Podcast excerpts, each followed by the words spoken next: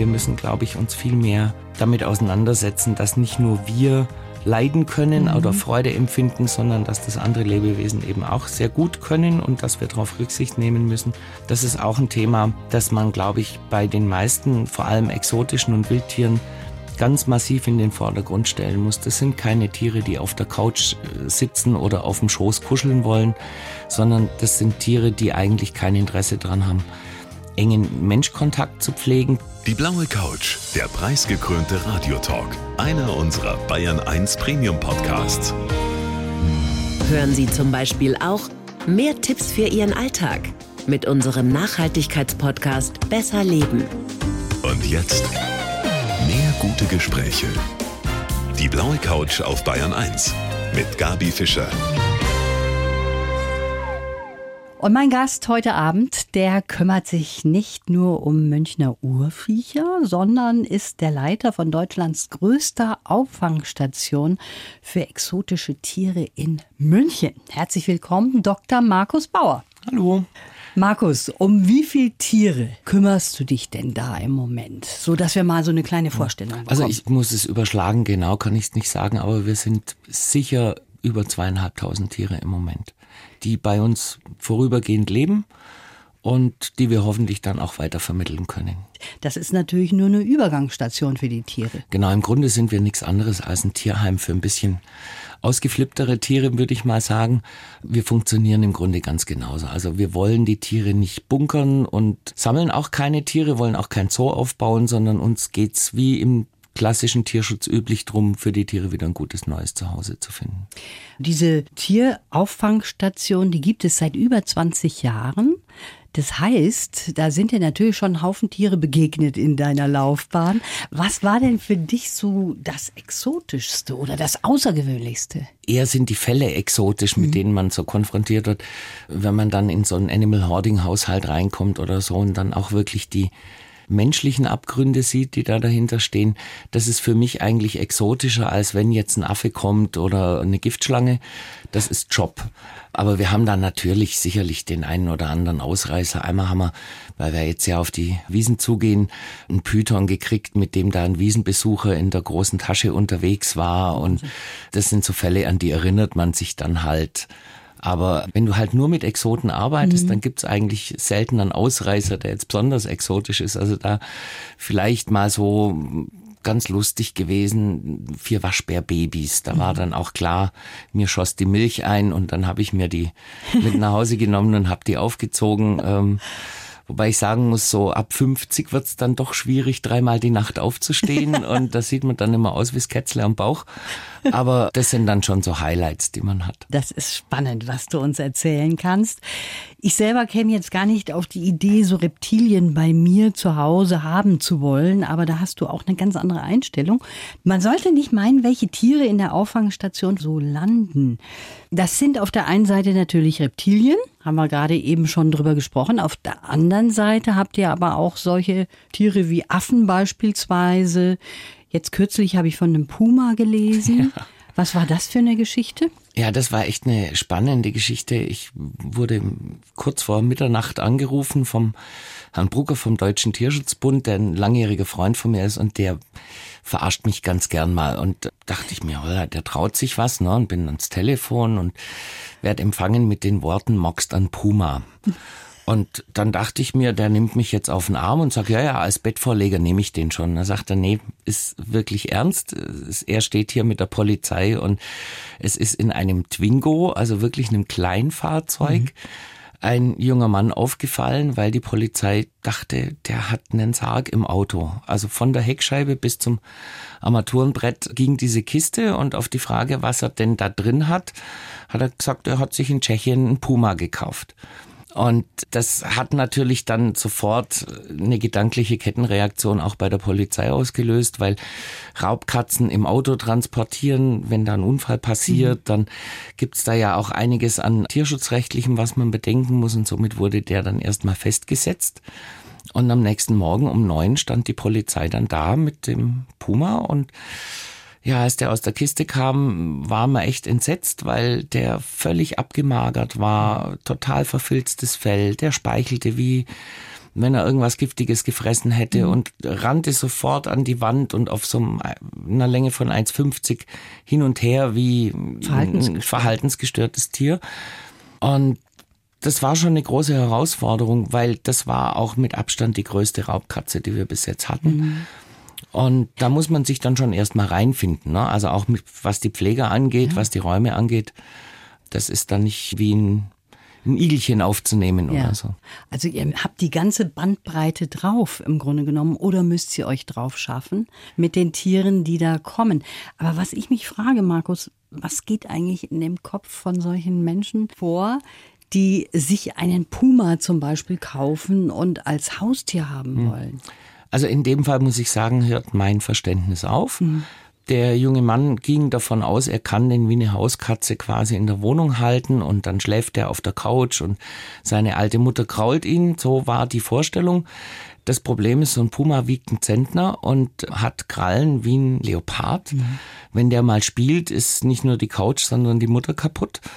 Und das meine ich so, weil selbst wenn die freundlich sind, und das war der, die haben einfach eine wahnsinnige Körperkraft und wenn der halt allein im Spiel ein bisschen ruppiger wird, geht ein Mensch kaputt dabei. Also da muss ich sagen, hört mein Verständnis auf. Ich verstehe, dass Menschen auch exotische Tiere haben wollen. Mhm. Bin da also durchaus auch kein vehementer Gegner davon. Aber man sollte vielleicht vorher sein Gehirn einschalten und sich überlegen, was braucht so ein Tier. Und wenn ich dann halt zu dem Schluss komme, ich kann das nicht bieten, dann muss ich einfach die Finger davon lassen. Ja. Du hast gerade gesagt, er war in einem erbärmlichen Zustand. Jetzt mal abgesehen davon, dass er auch verhaltensgestört war, mhm. natürlich wahrscheinlich durch ganz komische Haltung und überhaupt. Aber dann ist eure Aufgabe auch, die Tiere erst einmal aufzupäppeln, oder? Ja, natürlich. Ich meine, man kann ein Tier, das mit so einer Vorgeschichte kommt oder eben auch krank ist, kann ich ja nicht einfach nur verwahren wie ein Gegenstand, sondern da ist ganz klar, da braucht man dann Kooperationspartner. Also wir arbeiten sehr eng zum Beispiel mit der Christine Lendl zusammen, die ja ganz viel Zoo-Erfahrung hat. Die betreut auch die Katzen vom Herrn Lacey. Und da sind wir natürlich, obwohl meine Kollegin da sehr fit ist, was Zootiere angeht, im mhm. Gegensatz mhm. zu mir, da kommen wir dann auch an unsere Grenzen. Den muss man mit dem Blasrohr in Narkose legen und dann braucht man einfach Fachleute. Das heißt, wir holen uns dann einfach die Hilfe, die wir brauchen für das, was wir nicht selber machen können. Das hättest du wahrscheinlich bei deiner Ausbildung zum Tierarzt auch nicht gedacht, dass du so mal landest und so viel unterschiedliche Sachen machen musst, oder? Nee, ich habe mir das damals so vorgestellt, dass ich als ganz normaler Landtierarzt in Kuhstelle fahre und vielleicht nebenher noch einen Hund behandle. Das hat sich heute, muss ich sagen, Gott sei Dank völlig anders entwickelt und war ein ganz großes Glück. Mhm. Aber ursprünglich war das mal ganz anders geplant. Ja, das ist schön, dass du das so siehst. Ihr vermittelt ja auch Tiere. Da gibt's zum Beispiel eine wunderbare Geschichte von Walter, ein Alligator, der zweieinhalb Meter, glaube ich, lang ist. Der Walter der war Walter, ein spannendes ja. Thema. Der lebte in einem Zirkus. Also in so einem kleinen Zirkusunternehmen, die ja einfach auch finanziell stark in Bedrängnis sind und einfach auch nicht mehr zeitgemäß, muss man sagen. Und dieses Tier hatte mehr oder weniger einen Verschlag, indem er in so einem Wagen leben musste und ist dann von der Behörde beschlagnahmt worden und kam zu uns und wir konnten ihn erstmal in unseren Gewächshäusern unterbringen, weil da hat man halt viel größere Anlagen als jetzt in der Kolbachstraße zum Beispiel. Und nach der Winterruhe hatte Walter aber eine Pilzinfektion und dann musste er also in die Kolbachstraße und wir mussten dann ganz häufig diese Pilzstellen betupfen und einschmieren. Es fühlt sich schon komisch an mit so einem riesen Krokodil, ja. aber der war Gott sei Dank sehr, sehr nett. Und das ist bei Alligatoren häufig so, dass die wirklich zahm werden und nichts gegen Menschkontakt haben. Bei echten Krokodilen wäre das völlig anders. Die finden es nicht so prickelnd. Ja, und als er wieder fit war, hat sich dann wirklich ein junger Mann gemeldet, der ein ähnlich großes weibliches Tier schon pflegt und wollte den Walter gerne adoptieren. Wir haben dann die Behörden eingeschaltet und gefragt, ob das alles okay geht. Ich kannte den Halter als wirklich erfahrenen Krokodilhalter und dann irgendwann durfte der Walter umziehen und hat jetzt ein ganzes Kellergeschoss mit seiner Madame für sich und kann im Sommer, wie er will, rausgehen in eine Freianlage, kann da in der Sonne liegen. Also der hat das große losgezogen. Mhm. Und ich bin da echt sehr froh drum, weil gerade so große und sehr ausgefallene Tiere sind ganz, ganz, ganz schwer zu vermitteln. Also im Grunde genommen dürfte ich auch ein Krokodil halten als Haustier? In Bayern nicht. In Bayern sind alle gefährlichen Tiere erstmal verboten. Es gibt die Möglichkeit, eine Ausnahmegenehmigung zu beantragen, mhm. ist aber wahnsinnig schwer. Das schafft fast keiner. Und da muss man im jeweiligen Bundesland eben gucken, was ist erlaubt. Also im Großraum Berlin zum Beispiel, wenn ich alle Voraussetzungen erfülle, was die Tierhaltung angeht, meine, meine Fachkunde, mhm. meine Erfahrung, dann muss man mir die Erlaubnis geben. In Bayern kann man. Interessant zu wissen. Ich habe jetzt hier, Markus, einen Lebenslauf. Denn wir möchten dich natürlich auch ein bisschen näher kennenlernen. Nicht nur deine Tiere, die du da versorgst. Ich bitte dich, den mal vorzulesen. Also, ich verlese. Ich heiße Dr. Markus Bauer und bin der Arzt, dem die Schlangen vertrauen. Tierarzt war mein Traumberuf, das stimmt. Aber erst bei den Reptilien und Amphibien habe ich meine Bestimmung gefunden, das ist auch richtig. Geprägt haben mich meine naturnahe Kindheit, die Begegnung mit meinem Doktorvater, der gemeinsame Aufbau der Auffangstation und die Arbeit mit meinen Patienten. Zwar bin ich privat eine Dosenschildkröte und ziehe gern mal den Kopf ein, aber für Tierrechte kann ich kämpfen wie ein Löwe. Tierrechte würde ich nicht sagen, ich würde eher sagen Tierschutz. Mhm. Tierrechte ist ja per Definition ein bisschen was anderes. Ja, und um weiterzulesen, Reptilien und Amphibien sind empfindsame Lebewesen und verdienen unsere Wertschätzung. Das ist absolut richtig. Wichtig ist aber, sie sind keine Tiere zum Anfassen, sondern zum Anschauen. Das ist auch ein Thema, das man, glaube ich, bei den meisten, vor allem exotischen und Wildtieren, ganz massiv in den Vordergrund stellen muss. Das sind keine Tiere, die auf der Couch äh, sitzen oder auf dem Schoß kuscheln wollen, sondern das sind Tiere, die eigentlich kein Interesse dran haben, engen Menschkontakt zu pflegen, zumindest nicht, wenn man sie artgemäß großzieht und pflegt. Und wir Menschen müssen uns einfach im Klaren sein, diese Verliebtheit ist was Einseitiges, mhm. das ist was, wo ich mich einbringen kann als Mensch, wo ich meinem Tier äh, all das Gute tun kann, was es notwendig hat und vielleicht drüber hinaus. Aber um mal ein böses Wort zu verwenden, so eine Affenliebe, mhm wie wir sie häufig unseren Hunden und Katzen antun und ihnen damit Leid zufügen, die ist für ein Wildtier nicht möglich. Und beim Wildtier muss man eben auch damit rechnen, dass es uns das irgendwann mal zeigt und dann geht schief. Und am Schluss ist dann in der öffentlichen Wahrnehmung das Tier schuld. Ja. Nee, es ist der Mensch, der seine Grenzen nicht kennt. Mhm. Du hast gerade eben was ganz Interessantes gesagt, nämlich, dass die natürlich auch Gefühle haben, Reptilien, und dass man das auch beachten soll. Ich selber tue mich da ein bisschen schwer. Also wenn ich jetzt zum Beispiel Schlangen beobachte, dann kann ich nicht so richtig entdecken, ob die da überhaupt ein Gefühl haben. Die sehen hm. immer nur gleich aus und schlängeln sich da irgendwie umeinander. Aber die haben auch Gefühle? Ja, also man muss sich da den wissenschaftlichen Hintergrund angucken. Es gibt den sogenannten Analogieschluss, der sagt, wenn ein anderes Lebewesen dieselben Strukturen zum Beispiel im Nervensystem hat oder ähnliche und vergleichbare Strukturen im Gehirn, dann muss ich davon ausgehen, dass sie genauso Schmerz empfinden wie wir, dass sie genauso Angst empfinden wie wir. Und wenn ich mir die Wirbeltiere rauf und runter angucke, dann haben wir dieselben Stresshormone, wir haben dieselben Rezeptoren.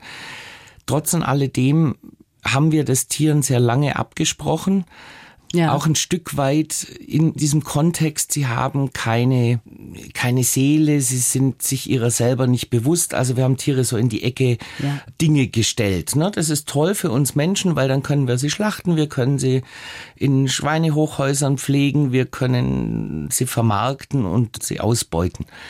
Heute weiß man, dass selbst Krebse zum Beispiel Schmerzempfinden haben und wir müssen davon ausgehen, dass zumindest die Grundemotionen wie Angst, aber auch Wut, Zuneigung bei den Tieren sehr wohl da sind. Und deswegen sollten wir einfach der Fairness halber auch diese wissenschaftliche Erkenntnis anerkennen und sollten sie auch im Tierschutz ein Stück weit mit reinnehmen. Und wenn ich mir überlege, dass wir heute Rinder aus Bayern nicht nur durch ganz Europa schicken, sondern bis nach Kasachstan, würde ich mir das anders überlegen, wenn ich akzeptieren würde, diese Tiere haben Durst, sie haben Hunger, sie haben Angst und sie leiden. Das müsste eigentlich schon längst aufgehört haben, aber ja. da sind wir noch nicht so weit. Jetzt möchte ich aber, obwohl das ein sehr spannendes Feld auch ist, nochmal zurückkommen zu dieser Dosenschildkröte. Das heißt, du ziehst auch mal ganz gern deinen Kopf ein? Also im Grunde meines Herzens und vor allem, wenn es um mich geht, bin ich wahnsinnig schüchtern. Ja? Das glaubt mir kein Mensch, weil ich mich ja ohne weiteres in eine Halle stelle und vor 500 Leuten einen Vortrag halte. Aber das ist ja mein Revier. Na, da rede ich über Dinge, da weiß ich Bescheid. Aber ich bin jetzt überhaupt kein Partylöwe. Ich bin überhaupt nicht jemand, der auf andere unbedingt zugeht. Das kann ich im beruflichen Kontext sehr wohl, aber im Privatleben bin ich eher so ein schüchtern, scheu, zurückhaltendes Wesen, was kein Mensch glauben würde, aber mir liegt auch nicht sehr viel dran, jetzt irgendwie ständig neue Menschen kennenzulernen und neue Freunde zu haben. Ich bin ganz froh in dem Kontext, den ich habe und der reicht mir auch. Du hast natürlich im Umgang mit den exotischen Tieren auch schon einiges erlebt, ist ja vollkommen klar, kann man sich ja auch vorstellen. Du bist auch schon mal von einer Brillenkobra bei der Fütterung gebissen worden. Mhm. Erzähl mal, da hast du dann selber den Krankenwagen noch gerufen, das ging noch?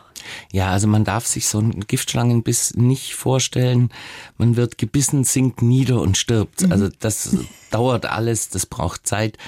Ja, es war damals so, ich bin beim Füttern der Tiere gebissen worden.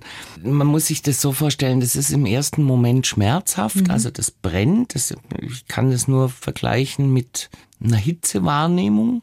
Und dann sieht man schon, es wird rot und dick und dann habe ich aber immer noch Stunden Zeit, bis ich um mein Leben okay. fürchten muss. Das mhm. heißt, ich habe dann eben einen Krankenwagen gerufen, ich habe im Klinikum rechts der ISA angerufen, mich angekündigt da hat man wirklich alle Zeit. Also da wird es einem auch nicht übel oder man wird ohnmächtig. Das wäre bei anderen Arten, wäre das anders.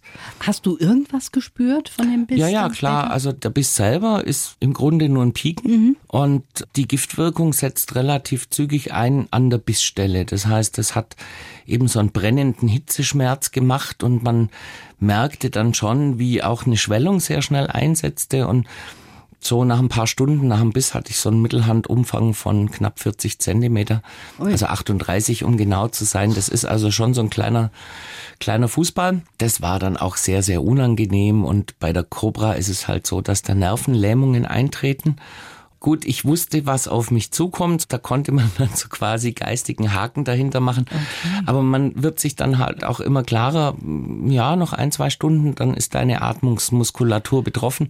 Das erzählst du so ruhig, äh, was das du da man, nicht Das kann man so ruhig erzählen, weil wir hier in München ja ein ganz, ganz tolles Klinikum haben.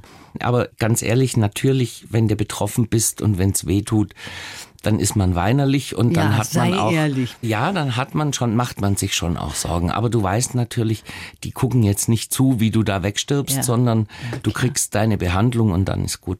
Ja, wir bleiben gleich noch bei den Schlangen. Es gibt ja auch welche hier in Deutschland, die hier bei uns auch heimisch sind und da wissen wir auch oft nicht, wie wir damit umgehen sollen und deshalb ist das wunderbar, dass du heute hier bist. Worüber wir jetzt noch gar nicht gesprochen haben, Markus, das ist das Projekt Die Münchner Urviecher. Da geht es um Amphibien und Reptilien, die eben bei uns beheimatet sind. Genau, also wir haben in Bayern eine ganze Reihe der in Deutschland vorkommenden Schlangen, aber auch der Eidechsen und europäische Sumpfschildkröten. Wir haben ja natürlich Molche, Salamander, Frösche und Kröten. Das Problem ist nur, wir alle sind ja doch ziemlich entfremdet von dem, was in der Natur so vorkommt und ich glaube, noch ist es ein Witz, dass man behauptet, Kinder meinen Kühe sind lila, aber wenn wir so weitermachen, kommen wir genau dahin. Mhm. Und wir haben eben ganz häufig Anrufe von Bürgerinnen und Bürgern, die sagen, ich habe da jetzt eine Schlange. Und weil wir eben nicht mehr wissen, was in unserer Nachbarschaft lebt, ist natürlich der Rückschluss, das muss was ganz Exotisches und Gefährliches sein. Mhm sehr naheliegend, auch weil wir ja jedes Jahr im Sommerloch mit todbringenden Regenwürmern konfrontiert sind und äh, Plastikkrokodilen und sonsten Mist. Und wir haben halt gesagt, wir wollen ganz gern nicht nur die Leute beraten und mhm. ihnen auch versuchen, die Angst zu nehmen, sondern wenn es ist, kümmern wir uns natürlich auch um verletzte Tiere, die irgendwo vom Fahrrad überfahren werden, in die Mähmaschine kommen oder mhm. was auch immer pflegen die gesund, wenn es geht, und wildern die wieder aus. Und wir haben gesagt, wir würden eigentlich ganz gerne wissen, wo gibt's denn die Urviecher? Also okay. mir geht's drum, dass wir Lebensräume finden. Und was ich halt sehr, sehr schön finde, man sieht in den letzten Jahrzehnten, die Stadt wird die neue Wildnis, weil wir hier kleinteilige Strukturen mhm. haben. Wir haben Gärten, wir haben Parks, Friedhöfe. Das ist für die Tiere viel lebenswerter geworden als draußen auf dem Land und in der sogenannten landwirtschaftskastrierten Natur. Das ist echt eine sehr interessante Entwicklung, finde ich auch. Ja. Also dann kann ich dir mal was erzählen. In meinem Keller habe ich auch mal eine Ringelnatter gefunden. Die ist durchs Kellerfenster direkt in meinen Wäschesack gefallen und ich habe sie dann genommen und habe sie ausgesetzt an einem Feld. In so einem Fall hätte ich dann dich anrufen können oder euch anrufen können, hätte sagen können, hey Leute, hier ist eine Ringelnatter bei mir im Keller. Ich weiß nicht, was ich machen soll. Ich müsste da auch mal wieder in den Raum, habe aber Angst. Kommt ihr sie holen? Genau, also wir kommen oder die Feuerwehr kommt. Die Feuerwehr macht das ja ganz toll und ist da auch geschult drin. Oder wir kommen gemeinsam, wenn jetzt wirklich die Gefahr besteht, dass es was Gefährliches sein könnte. Schwierig wird's nur dann, wenn ich eben jetzt zum Beispiel hatten wir in Grünwald mal ein sehr schönes, großes Gartengrundstück. Da kann man die Tiere nicht raushalten. Man kann die auch nicht alle abfangen, das darf man auch gar nicht sondern da muss man dann halt eine Lösung finden, wie beide Beteiligten damit leben können. Wir haben so ein paar Orte, da sind sehr viele Schlangen und sehr viele Menschen und die begegnen sich nie, Das weil eben- die Tiere den Menschen einfach ausweichen. Ja. Ich glaube, so soll es sein. So soll es auch sein, da hast du recht. Du hast selber auch Haustiere. Was zum Beispiel? Gerade eben habe ich rausgehört, wie du gesagt hast, du warst im Krankenhaus. Wer versorgt meine Katzen? Genau. Katzen gehören schon mal dazu. Genau, Katzen gehören dazu. Ich habe so ein Kanarienvogel, Altenheim und ein paar Schildkröten aus meiner Kindheit. Aus der Kindheit. Mhm. Die werden ja echt alt. Ja, die werden mich vermutlich überleben. Deswegen war es mir auch ganz wichtig, obwohl ich jetzt noch bei Gott nicht an mein Ableben denke, ein Testament zu haben, um geregelt zu haben, was passiert mit den Tieren. Und daran denken natürlich viele nicht, dass die Schildkröten unter Umständen die Herrchen und Weibchen überholen im Alter Ja. und dann auf der Welt zurückbleiben und keiner kümmert sich. Das haben wir leider ganz häufig. Also, dass man dann entweder von der Gemeinde angerufen wird oder von irgendwelchen Nachlassverwaltern, dass jemand verstorben ist und da jetzt eben noch ein Tier ist. Häufig haben wir es auch, dass die Menschen eben einsam sterben und irgendwann entdeckt werden und wir dann eben oft schon vor der Polizei rein müssen, weil da eben ein Tier ist. Das haben wir alles schon erlebt. Und die nehmt ihr dann natürlich auch auf und versucht die auch zu vermitteln. Ja, ja, ganz klar. Denkt man gar nicht, dass Nee, da auch also- so viele Tiere übrig Genau, bleiben. also ich kann nur jedem, der Tierfreund ist und sein Tier gern hat, raten, kümmert euch drum, was Mhm. passiert. Man kann ja ein Vermächtnis machen, indem man auch festschreibt, ich möchte, dass das so und so ist, weil ganz oft ist es so, die Nichte sagt, ja, ja, Tantchen, na, ich krieg die Eigentumswohnung und dann kümmere ich mich um die Katze und Mhm. Ja. bis Tantchen beerdigt wird, ist die Eigentumswohnung verkauft und die Katze im Tierheim und das soll's nicht sein. Ja. Interessanter Aspekt, dass man eben ein Testament schreibt und da auch genau reinschreibt, wohin sollen denn eigentlich die Tiere kommen. Du selber hast Katzen, hast du gerade gesagt. Mhm. Bist aber gar nicht so überzeugt, dass die auch Freigänger sein sollen? Oh Gott, jetzt wird mich die Welt wieder steinigen. Ich bin der Meinung, dass Hauskatzen auf der einen Seite ganz wunderbare Tiere sind, die ich wirklich von Herzen liebe. Aber es sind auch invasive Arten, und zwar mit die invasivste Art, die es weltweit gibt. Wir haben ein ganz großes Problem mit freilaufenden und herrenlosen Katzen und vor allem mit nicht kastrierten Katzen. Und der Deutsche Tierschutzbund zum Beispiel betont es ja immer wieder, wie viel Katzenleid es gibt. Das ist so. Und das ist unter anderem deswegen, weil man Tiere rausschmeißt, weil man sie freilaufen lässt, weil man sie unkastriert freilaufen lässt. Ich bin schon der Überzeugung, dass Katzen nicht unbedingt unbeaufsichtigt überall rumeiern sollen. Ich weiß, ich mache mir da keine Freunde und krieg jetzt bestimmt wieder ganz viele böse E-Mails, was für ein ignoranter Vollpfosten ich bin. Aber von Hundehaltern wird's genauso erwartet, dass die Hunde nicht marodierend irgendwie durch die Gemeinde traben und wildern gehen. Und das, finde ich, sollte man von Katzenhaltern genauso erwarten können. Das heißt jetzt nicht, dass man die ständig einsperren muss, aber man sollte zumindest ein gutes Mittelmaß finden. Markus, du machst so den Eindruck auf mich, als hättest du die Ruhe weg. Ach, das würde ich jetzt so gar nicht sagen. Nein, ich möchte gerne ein freundlicher Mensch sein. Ich möchte auch eher Harmonie als Streit, aber wenn's es kommt selten vor, aber wenn's knallt, dann knallt's schon, dann werde ich ganz fürchterlich schwäbisch und richtig laut.